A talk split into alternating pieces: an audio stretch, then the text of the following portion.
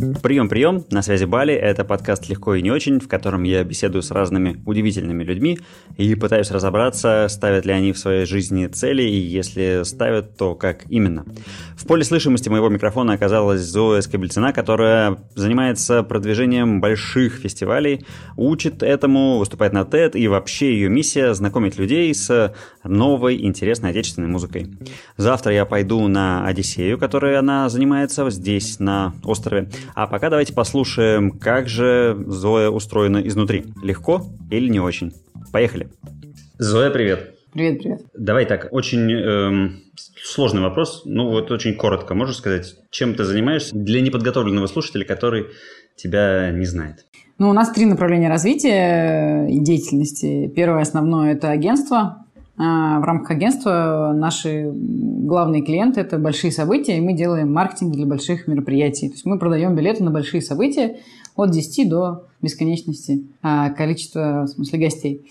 А, второе направление – это образование. Собственно, мы этому учим. Вот, есть проект Event Ruches W, и там мы обучаем как раз этому ремеслу. Третье направление – это музыкальный менеджмент. Мы работаем с артистами и как агентство, делая какие-то промо-истории по концертам, и как э, условно такой мини-лейбл. Но это моя личная любовь и амбиция к артистам, особенно к молодым. Вот. Э, поэтому я сейчас снова в поисках молодого артиста. И третье, какое же получается там, четвертое, да, пятое, я много выступаю и выступаю, обучаю. Вот есть такой хэштег Зоя Спикер. И не только на тему маркетинга мероприятий. В прошлом году у меня был первый TED, и я вот в этом планирую тоже дальше развиваться. Круто. Сразу куча вопросов, но первый. Почему ивент через W? Просто так придумали, не было какого-то генерального плана. Угу. Хорошо. Расскажи про TED. Как ты, как ты решила, как ты готовилась и как ты вообще оцениваешь то, что получилось? А, ну, я на самом деле, это был, это был март, а, вот я только-только прилетела с Бали, у меня было прекрасное настроение, я понимала, что как бы, мы вот сделали Ван Лафест, я отдохнула, прям было классно. И ребята, Ярослав, а, он собирал как раз питерских спикеров для, для питерского TED а, и мы давно знакомы, Э, и он мне как-то написал, слушай, про что хочешь рассказать? И я такая, раз, э, я придумала эту тему просто на ходу.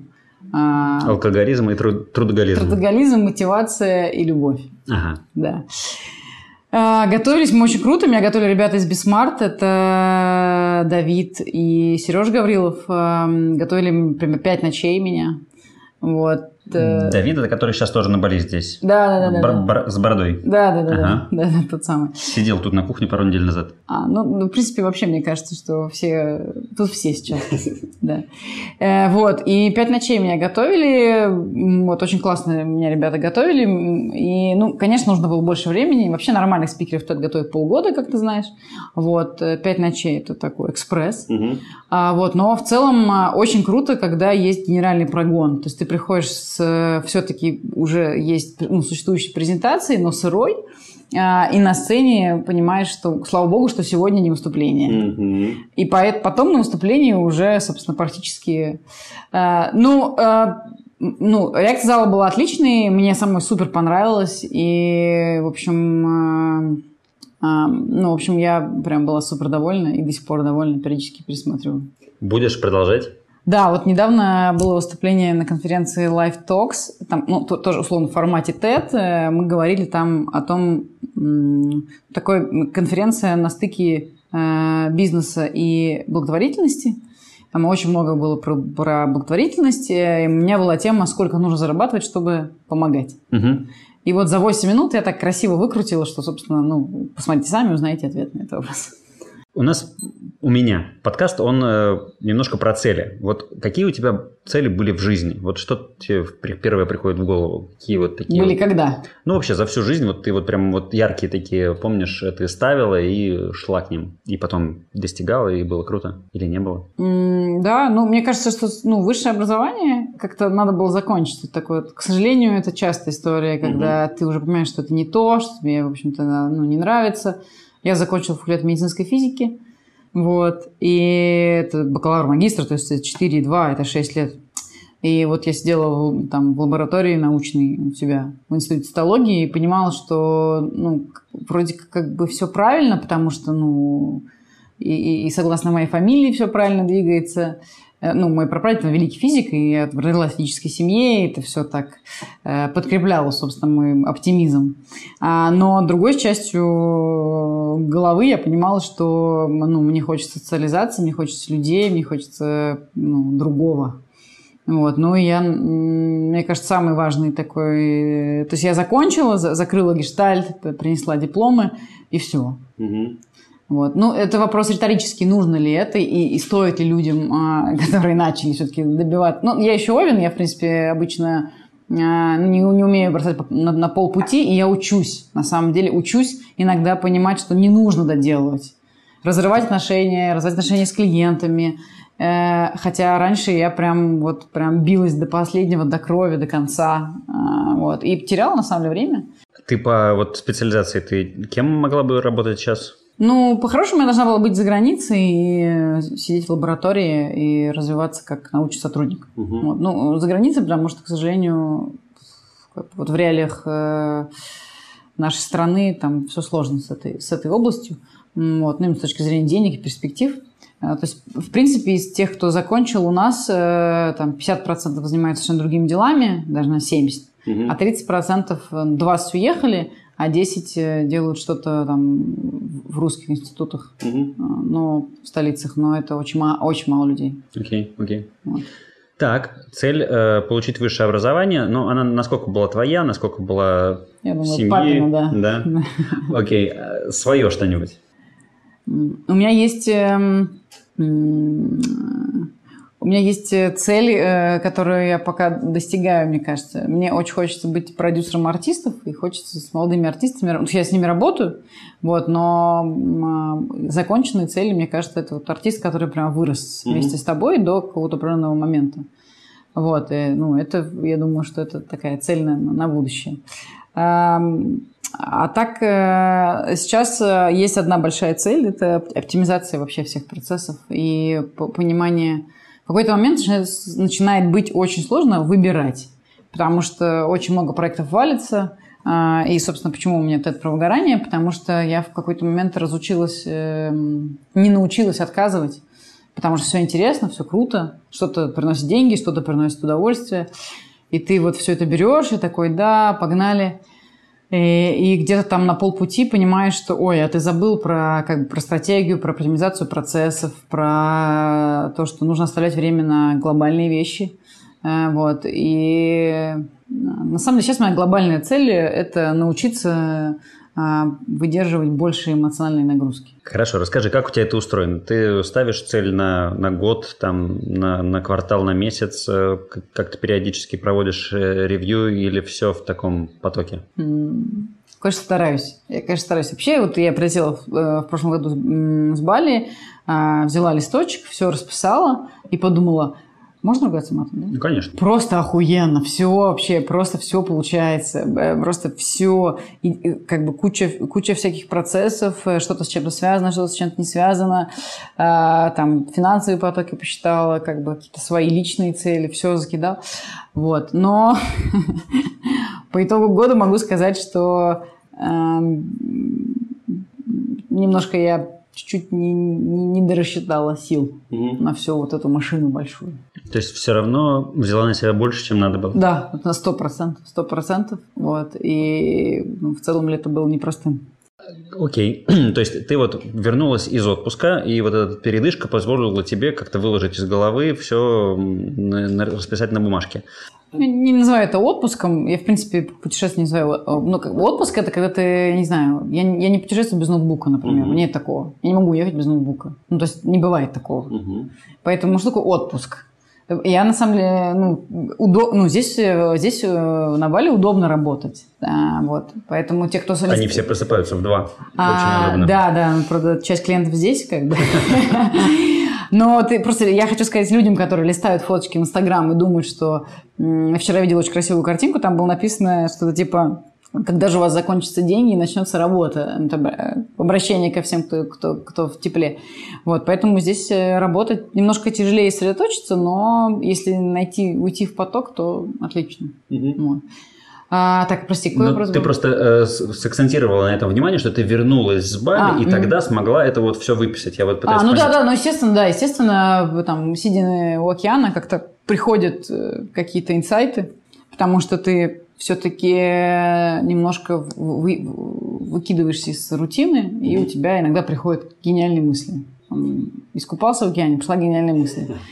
Ну, тебе так на момент, когда тебе пришла, естественно. А потом ты понимаешь, что вау. А, вот, поэтому да, я все расписала, расписала цель, расписала развитие именно меня себя как спикера, себя как э, директора агентства, себя как там человек, который работает с артистами. Э, вот, расписала, все расписала, да. Так, это было чуть меньше, чем год назад. Это было, да, практически год назад. И как после этого ты сверялась, обращалась к этому списку или вот нырнула в рутину и а, ну, потом случилось несколько непредвиденных, э, как обычно бывает в бизнесе, форс-мажорных ситуаций, связанных с э, потерей большого количества денег. И, а там, как, так как в моей концепции там, часть проектов были завязаны на деньги из других проектов, то, в общем-то, а, ну, скажем доминошка так, такая. доминошечка, да, случилась со мной. Вот. А, поэтому, ну, это вот ситуация, когда ты плыл нормально, потом вдруг у тебя свело ногу, ты начинаешь тонуть, и дальше ты уже не думаешь, куда ты плывешь, ты просто пытаешься найти э, какой-то способ э, условно не, не, не, не утонуть. Mm-hmm. Примерно так я провела, собственно, вторую часть года. Э, поэтому, но сейчас э, намного лучше мне эмоционально, я восстанавливаюсь. Хорошо. А расскажи все-таки, э, у тебя есть план на день? Или ты просыпаешься и решаешь, чем ты будешь заниматься? Ты пользуешься каким-то инструментами для составления задач, там, таск-менеджерами, или у тебя есть э, заметочки в телефоне? Ну, у нас есть Asana э, вот, для команды, mm-hmm. и мы себя пытаемся дисциплинировать и быть там. Вот. А, а так э, у меня есть заметочки в телефоне, у меня есть ежедневник, я тоже люблю писать. Вот. Ну, сейчас все-таки здесь немножко по-другому, потому что кроме того, что нужно поработать, нужно еще посмотреть все источники, да, там, съездить в храмы, там, искупаться. То есть много задач на день, вот, очень сложно все успеть, поэтому тут вход все идет, да. Ну, э, я, конечно, сейчас распределяю горящее, и есть вещи, которые могу сделать только в Питере, вот, поэтому вот я условно что-то отложила и уже записала себе на февраль. Ты здесь э, работаешь не только потому, что ты с ноутбуком, но у тебя здесь э, проект, к которому ты имеешь отношение. Ну, вообще проекты в Питере, в Москве, если ты про Одиссею, то да, у них, да, да у них э, у ребят первое мероприятие сезона а, на Бали 31 января. Вот. И так сложилось, что мы здесь все вместе, и вот они тут, и мы здесь, так что все, все рядом. Ну, в целом не, тебе не надо было сюда приехать, это так вот просто случайно совпало. А, ну, конечно, нет. Конечно, uh-huh. нет. Ну, то есть у меня параллельно куча мероприятий в Питере и в Москве, я, и, и, поэтому, а, а команда в Питере, поэтому... Сколько у тебя человек в команде? Ну, в, вместе со всеми, со всеми сейчас где-то 15. И вот с точки зрения коммуникации у вас есть Asana и что еще? Почта, Telegram, WhatsApp. Вы как-то регламентируете вопрос коммуникации или он живет сам по себе? Ну, я бы хотела сейчас сказать, что все идеально выстроено, идеальная коммуникация, идеальный менеджмент, но нет. А, э, ну, я, думаю, что там точно можно, сделать идеальный. Вот. Но вообще, э, вообще работать на удаленке – это отдельное искусство. И вот мы недавно разговаривали с ребятами и как-то пришли к выводу, что на удаленке можно работать только если команда прям стоит из суперпрофессионалов. Тогда нет вот этой вот всей непонятной истории, там, когда тебе нужно пинать стажеров и так далее. Но, тем не менее, много, много все равно в команде даже людей на аутсорсе, а, то есть они, они много проектов ведут внутри, но они находятся не в Петербурге, не в офисе. Ну, теми, с теми, с кем я давно, уже сложились определенные отношения, э, с ними есть определенные мессенджеры, там есть менеджер проекта, то есть, в принципе, как-то справляемся. Угу. Можно делать лучше, но справляемся. Хорошо. А, давай вернемся к вот этой истории с выгоранием, про которую ты рассказываешь в Теде. Как, какие э, были там у тебя переломные моменты. Вот можешь подробнее рассказать э, переломный момент в одну сторону, переломный момент в другую сторону и вот какие-то инсайты, выводы, которые остались? Ну, и у меня есть четкое понимание, что такое выгорание, и, возможно, я сейчас кому-то очень помогу, я надеюсь. Я даже иногда читаю лекции про выгорание. А, ну, так, естественно, я не психолог, ну, а, вот. Просто исходя из опыта, своими шутками-прибаутками. Основная проблема выгорания в том, что а, когда ты человек увлеченный, а в принципе люди, которые любят выгорать, они обычно такие, немножко не в себе. Вот. Э, и когда ты увлеченный, ты в потоке, ты чувствуешь вдохновение, и у тебя стирается граница между вообще... То есть у тебя есть проекты там или проект, и ты просто в него погружаешься, у тебя выключаются другие потребности организма. Вы, наверное, встречали, я сейчас к слушателям обращаюсь, момент, когда, например, садишься, начинаешь делать, потом в 10 там, в 10 вечера встаешь и понимаешь, что прошло 10 часов, ты не ел, не пил, не ходил в туалет, все что-то делал. И вот э, когда это происходит какое-то время, достаточно продолжительный организм в какой-то момент начинает уставать, а, то есть ментально еще все в порядке, а физически начинаются какие-то там первые сбои и первые звоночки. И вот когда ты в потоке а, не умеешь останавливаться, может быть, даже просто не знаешь, что нужно останавливаться, как зачастую так и бывает. Зачастую так и бывает. И все. И вот ты в этом потоке, в потоке, в потоке, а потом состояние потока сменяется состоянием сначала такой легкой грусти и усталости, и потом, если ничего не делать, то приходит, там есть условно там 3-4 стадии, и вот на четвертой, на третьей стадии уже появляется там, ну и там головная боль, какие-то там моменты с, с э, системами организма. И самое главное – это ощущение полной безнадеги и ощущение того, что то, что делаешь, вообще никому не нужно, ты делать ничего не хочешь, и очень тяжело себя заставить. Каждое дело, э, маленькое, даже самое маленькое, приходится из себя вымучивать. И я думаю, что все с этим сталкивались, и это очень тяжело. И как бы ты надо, хочется все бросить, такие вот штуки. А, поэтому самое главное такой рецепт, самый главный рецепт, что делать, это вот на моменте, в моменте, когда вы в потоке, когда у вас еще все, все хорошо, и вам кажется, что вы вообще просто супер гений, и вы готовы сейчас э, весь мир сломать, в этот момент э, нужно напоминать себе, что нужно есть, спать, э, отдыхать и переключаться. И еще один момент, если вы реально подвержены трудоголизму, то я вам рекомендую психотерапевту, у меня прекрасный сейчас психотерапевт, новый я нашла себе замечательного, замечательного специалиста, очень довольна, соскучилась, кстати, по ней. Вот. И раз в неделю там раскапывать. Э, раскапывать, потому что иногда бывает, что раскапываешь. Почему? И тоже немножко это помогает решать. И работать уже не хочется. Но на самом деле хочется работать всегда. Вот главное просто не доводить до состояния, когда реально не хочется. Потому что э, когда ты выпадаешь на 3-4 месяца, от этого никому хорошо не происходит, 100%. У меня был 17-й год, я 3 месяца жила в Азии.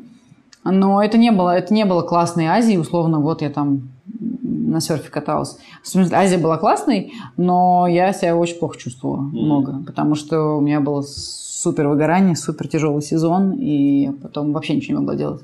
И я дошла до этой точки, когда мне вообще хотелось все закончить. Но через три месяца э, регулярных э, заплывов, вкусных обедов и закатов э, я подумала, что что-то мне вроде как скучно, и вроде как надо уже все-таки, наверное, возвращаться. Угу. И я была рада вернуться. Я была рада. И как-то такое ощущение, знаешь, я думала, что все как-то куда-то денется или остановится. Нет, нет.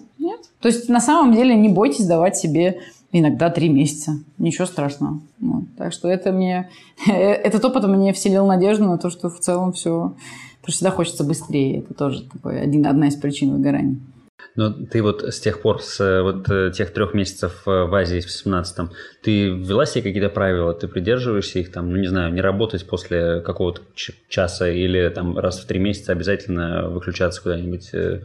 Угу. Да, я, ну, я включила уведомления, выключила уведомления после 11, например. Раньше такого не было. Угу. А, вот.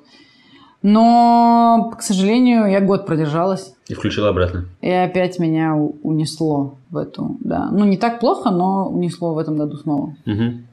Поэтому ну, мне кажется, это вот история, когда ты, когда ты почти утонул, потом тебе очень страшно входить в воду, потом ты начинаешь смелее, смелее, смелее, потом ты уже плывешь, а потом через год ты такой же, ой, ну, поплыву на другой остров, а mm-hmm. там течение, и у И опять. Да, да, да, да. Поэтому, если ты забудешь, э, тебе Вселенная всегда напомнит. И у тебя, ты говоришь, вот эта главная цель, э, вот сейчас разобраться с, ну, как-то структурировать, как ты сказала в самом начале, Ну, оптимизировать, Оптимизировать. процессы, да. И на самом деле выделить, э, ему- я вот надеюсь, что мы с тобой как раз пообщаемся, и у меня есть тоже свои специалисты в, э, в Питере, с которыми я регулярно общаюсь, а, на тему там, и целей, и вообще что делать, и почему работает не так, как я хочу. Вот, да, но основная цель оптимизировать и, и выбрать фокус, потому что очень много направлений, нужно выбрать фокус. Ну, как и нам всем известно, если делать все, то ничего не получается. Я, я просто вспоминаю, что э, похожую цель озвучивал э, Паша Штейнлухт, который был у меня тоже в подкасте. Он говорил, что я понял, что я в прошлом декабре спал э, несколько часов, и я хочу в декабре спать нормально. И вот с такой целью он прожил год и нормально спал потом в декабре. Ну, спать я точно хочу. Здесь лучше получается, потому что солнца больше. Вот. На самом деле, там с едой у меня получилось, потому что можно зак- заказывать еду, и она сама приходит тебе домой, и ты начинаешь питаться правильно пять раз в день. А, вот, там, э, какие-то вещи, э, условно, которые можно купить, они решают. А вот со сном, да, не знаю, как, как ложиться раньше, очень хочется. Это, может быть, давай сформулируем это как цель. А давай э, вот про, про энергию. Откуда у тебя берется энергия? Откуда ты пополняешь свои запасы? Ну, уехать. Сто процентов. Сто процентов. Ну, то есть даже можно недалеко, можно ненадолго. Вот, например, там 4 дня в Грузии, а просто 5 хачапури. Э, Ну, то есть э, такой, знаешь, э, детокс наоборот, когда ты условно слезаешь с своего правильного питания, видишь солнце, много гуляешь, а, тоже работаешь чуть-чуть, ну так, вот. Ну, есть, есть вот эти супер классные, супер классное время в году, это январь, когда в целом все равно можно, да. Э, майские, когда, ну, вот это уникальное время, давай после майских, и, в общем-то, в принципе, тоже. Э, вот, когда еще? Ну, все, пожалуй. Все остальное так. Ну, еще август, наверное, будет. Если, если сезон, фестивали закончились, то август тоже такие все. Спорт каким-то образом присутствует в твоей жизни? Очень хочется его больше, э, но... 20 тысяч шагов по Сингапуру? Да, ходить отлично, ходить отлично. 20 тысяч шагов, 30 тысяч шагов 30, по Сингапуру. прости, да, да, да, да. Но вот с, с регулярностью, вот в Азии вообще отлично. Когда три месяца жила, я вообще все время я играла в теннис постоянно, плавала, бегала, ходила. Вообще у меня был Петербург не располагает к Петербург, спорту. да, Петербург сложно. Я сначала думала, ну вот э, будет машина, все. Купила машину, купила вторую машину. Как-то, ну правда, когда ты просыпаешься у океана, э, тебя как-то, или просыпаешься на вилле около бассейна, сделать зарядку там 20 минут, потом 20 минут покупаться, ты чувствуешь себя круто, бодро с утра и здорово. И вроде реально вселенная тебе говорит, ну вот, я тебе все дал, давай. А в Питере ты просыпаешься, не знаю, во сколько, ну давай в 10 в идеале, в 11, все темно, а, вот, дождь, снег, ветер, вот, все, ты быстро завтракаешь, садишься в машину, и тебе- ты уже куда-то опаздываешь. Ну, короче, да, да. Но это, это вопрос приоритетов, вопрос, как, как выделять время. Я борюсь с собой постоянно. Хорошо. Э, Ты упоминала, что э, у тебя есть, ты работаешь как с психотерапевтами, так и с э, коучами. Вот расскажи, когда ты начала работать с коучем, как вообще ты к этому относишься, насколько это нужно, кому это нужно? Ой, я очень позитивно отношусь, очень позитивно. Во-первых, к психотерапевтам. Я считаю, что вот мы ходим к остеопатам, да, ну я хожу, например, тоже.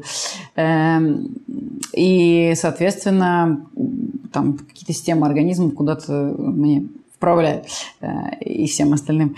Э, С мозгом же то же самое, он же также засоряется, с ним тоже происходит. И, ну, плюс еще много всего тянется из прошлого, что на самом деле мешает жить. И мне просто кажется, что это не, до сих пор, к сожалению, не так популярно и не так...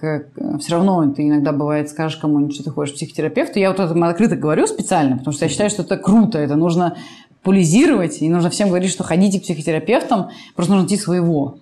А а люди такие, ой, ты к психотерапевту ходишь, а, типа, а у тебя, как, у тебя какие-то, у тебя биполярочка? А, вот. И... Надеюсь, ты вылечишься. Да, да, да. А долго надо ходить. Но когда ты получаешь какой-то результат с психотерапевтом, вот у меня недавно был моментик такой, это вообще безумное счастье. Потому что здесь, ну, такая... Ну, в общем, очень сложная субстанция, очень сложно понять, где результат. А очень сложно понять, когда, когда вдруг, о, получилось, не получилось, непонятно. Вот, но у меня много вопросов, я, собственно, пытаюсь их решать. Это по поводу психотерапевта. По поводу коучей, э, на самом деле, похожая история.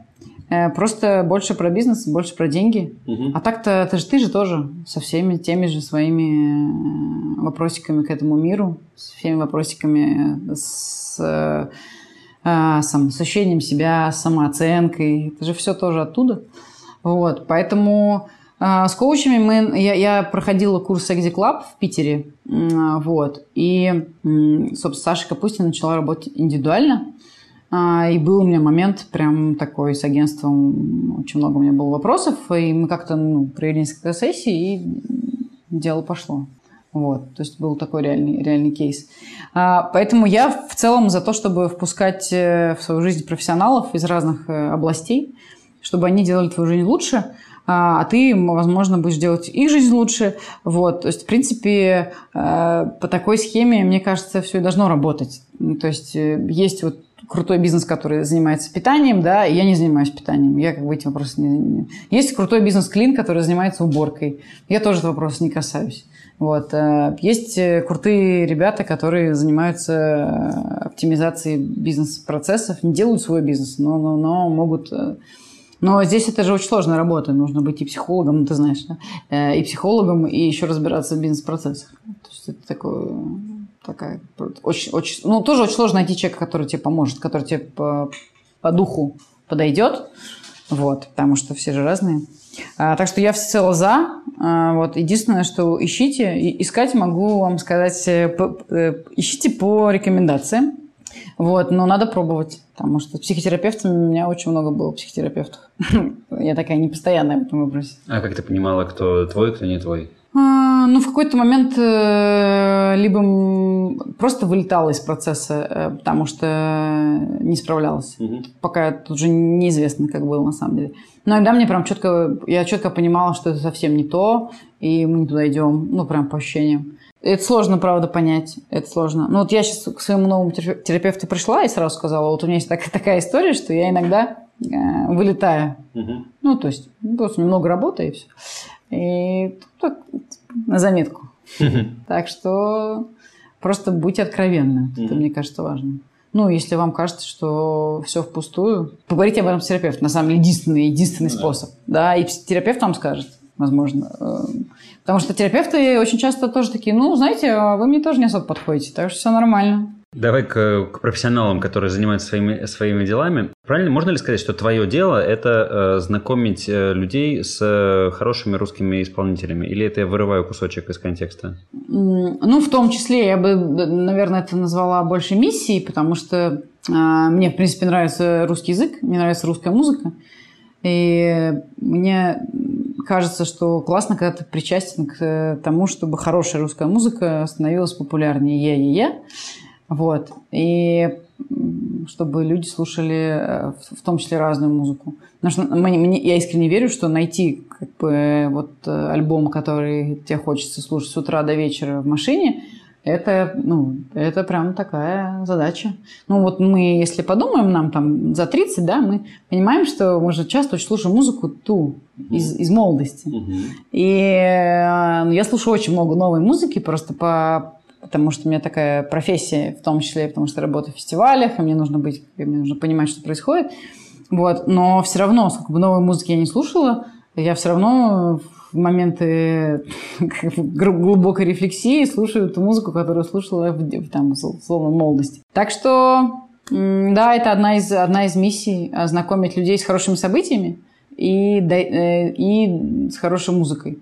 По поводу событий я искренне думаю, что вот есть 365 дней в году, и э, если так проанализировать год, то в целом помните какие-то знаковые события, там дни рождения, не знаю, рождение кого-то, если это случилось, не знаю, э, ну, какие-то важные штуки.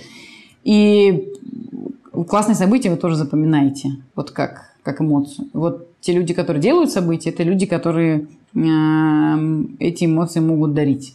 А, на самом деле тоже художники. Вот. Но мы тоже отчасти художники, и, конечно, те люди, которые приходят на события, они формируют очень сильную атмосферу. Поэтому это очень важно, какие люди на мероприятии. И они должны быть правильные. В правильном месте, э, собственно, в правильный час, с правильным саундом, все должно быть. И тогда все срастается, тогда мероприятие получается. Я вспоминаю рассказ моего приятеля Виджи Макса Тигая про то, что вот иногда у Виджи, типа он говорил там раз или два в год случается такое, когда вот все-все-все-все-все срастается. Он рассказывал, как он играл на э, Миллениуме mm-hmm. в Тель-Авиве, и там, площадь, огромная толпа, и, и диджей ставят вот в сам новогодний момент э, «Hey boy, hey go», и он говорит, что это вот как раз был один из тех самых э, волшебных таких э, атмосферных моментов. Ну, главное это не пропустить, то есть вот в этой всей, в этом всем огне остановиться и сказать, да, там, я это сделал, я классный, я молодец, похвалить себя, только заземлиться чуть-чуть. Вот для этого нужны вот эти вот э, моменты, когда ты все-таки можешь немножко устраниться из процесса. Вот. Потому что ивенты это, конечно, у А как у тебя, кстати, ты празднуешь, ты награждаешь себя тем, что вот очередной чекпоинт пройден? Стараюсь, конечно, стараюсь, да, стараюсь. Но тут, тут э, видишь, с мероприятиями, к сожалению, очень быстрое, очень, очень, как бы, очень длинный разбег и очень быстрый, э, быстрый финиш. Потому что, условно, мы делаем мероприятие 6 месяцев, 7, потом оно проходит за один день, а, и все. И, и, а если их было очень много, ты чувствуешь такую безумную усталость, эмоциональную, физическую вообще, что у тебя нет сил э, не то что праздновать, у тебя нет сил просто стоять. Угу. Э, а потом, когда, когда, когда силы появляются, уже начинается следующий этап. Уже следующие дальше задачи, всем деньги раздавать, это все добро. Ну, По... типа как первая брачная ночь после а. свадьбы. Да, да, да, да, да, типа того. А, поэтому, ну, здесь единственное, мне кажется, просто после сезона прям планировать себе какой-то но я вообще хочу уйти от сезонов, я хочу уйти от сезонности, я хочу, чтобы уйти больше в какой-то э, больше, больше равновесие. Тоже одна из целей на 2020 год. Хорошо. Давай так, если ты видишь большой смысл в том, чтобы делиться и открывать э, людям э, что-то новое и интересное, а есть что-нибудь, что вот за 2020 год, вот за прошедшие 23 дня mm. попало в твое зрение, в поле твоего зрения, ты считаешь, что это достойно, интересно и прям как-то так зацепило? Из каких-то, может быть, новых э, релизов, имен? Да, я могу вам рассказать. Как раз вот мы были на Гиле, это острова около собственно, около, около Бали, э, час на лодочке. И ко мне давно еще попал альбом, э, группа называется «Захожий». «Захожий»? Да. Это такой, ну, русский, русский, на самом деле, Леша, который живет в Москве. Вот. И м, альбом попал, я его послушала в машине м, половину. Подумала, мне вообще не зашло. Я выключила и забыла. И вот э, сейчас э, на Гиле послушала еще несколько раз, и где-то с пятого раза, э, там есть такая песня «Как дым», и вот там был безумный закат э, на Гиле. Я вот просто сидела, и я поймала, мне кажется, первый раз за долгое время состояние вот такого абсолютного счастья, спокойствия, с этим идеальным закатом, идеальным солнцем, идеальной погодой и вот этим треком. Вот, я сделала стойку, и мы начали с Лешей общаться, и вот сейчас болтаем периодически в Инстаграме. Класс.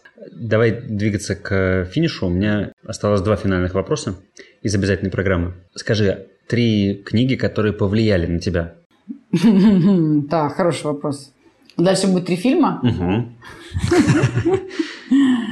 Хочется про сериал рассказывать. Блин, я, я про сериал все Можно, вообще легко. Сериал называется «Рассказ служанки». Я знаю только фильм «Служанка» по-корейски прекрасный. Вот, а «Рассказ служанки» – это антиутопия и ну, смысл в том, что а, в недалеком будущем э, из-за экологии э, дети перестают рождаться, и в Америке появляется отдельное государство Галат, э, куда ссылают, ну то есть служанками становятся те женщины, которые каким-то образом не угодили, и они начинают рожать детей, но только не как суррогатные мамы за деньги, а, собственно, их там бьют, насилуют и всячески уничтожают. Вот. И такая вот э, очень, так, очень страшный сериал на самом деле. Естественно, фе феминистки его очень любят. Вот. Но там прям очень все жестко, жестоко. Э, ну, конечно, безумно интересно. И я прочитала такой любопытный факт, что все пытки, все проблемы, которые... Ну, не проблемы, а все, что происходило с ними, все это было в, в истории человечества. Mm. Все это все было, это все происходило. Ну, условно, там, вырезание клитора, э, какие-то ужасные пытки, э, в общем, в общем, много всего. Сериалы – это такая штука, ты уходишь в, угу. в этот мирок и там остаешься. Ты как, ты, ты, то есть ты запойно ныряешь? Я запойно, да. Я вообще все делаю запойно. то есть если как бы у меня, вот я в потоке, то все. И, э, ну, это, конечно, не очень классно. Хотя, с другой стороны, иногда, если результат есть... Ну, результат вот досмотрел два сезона. Как бы результат, результат, правильно? вот, поэтому рассказ служанки, да, э, он э, ну, я бы сказала, он произвел впечатление, и мне кажется, что круто, если вы посмотрите большее количество людей, потому что он такой...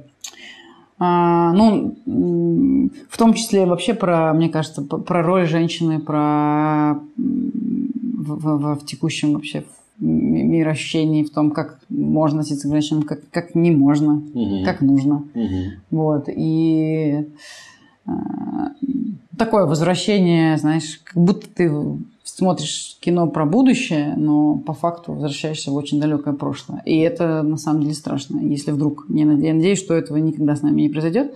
И мне кажется, важно, чтобы человечество этого не допустило. Не допустило. Так, э, что еще? Да, давай я сейчас вспомнила.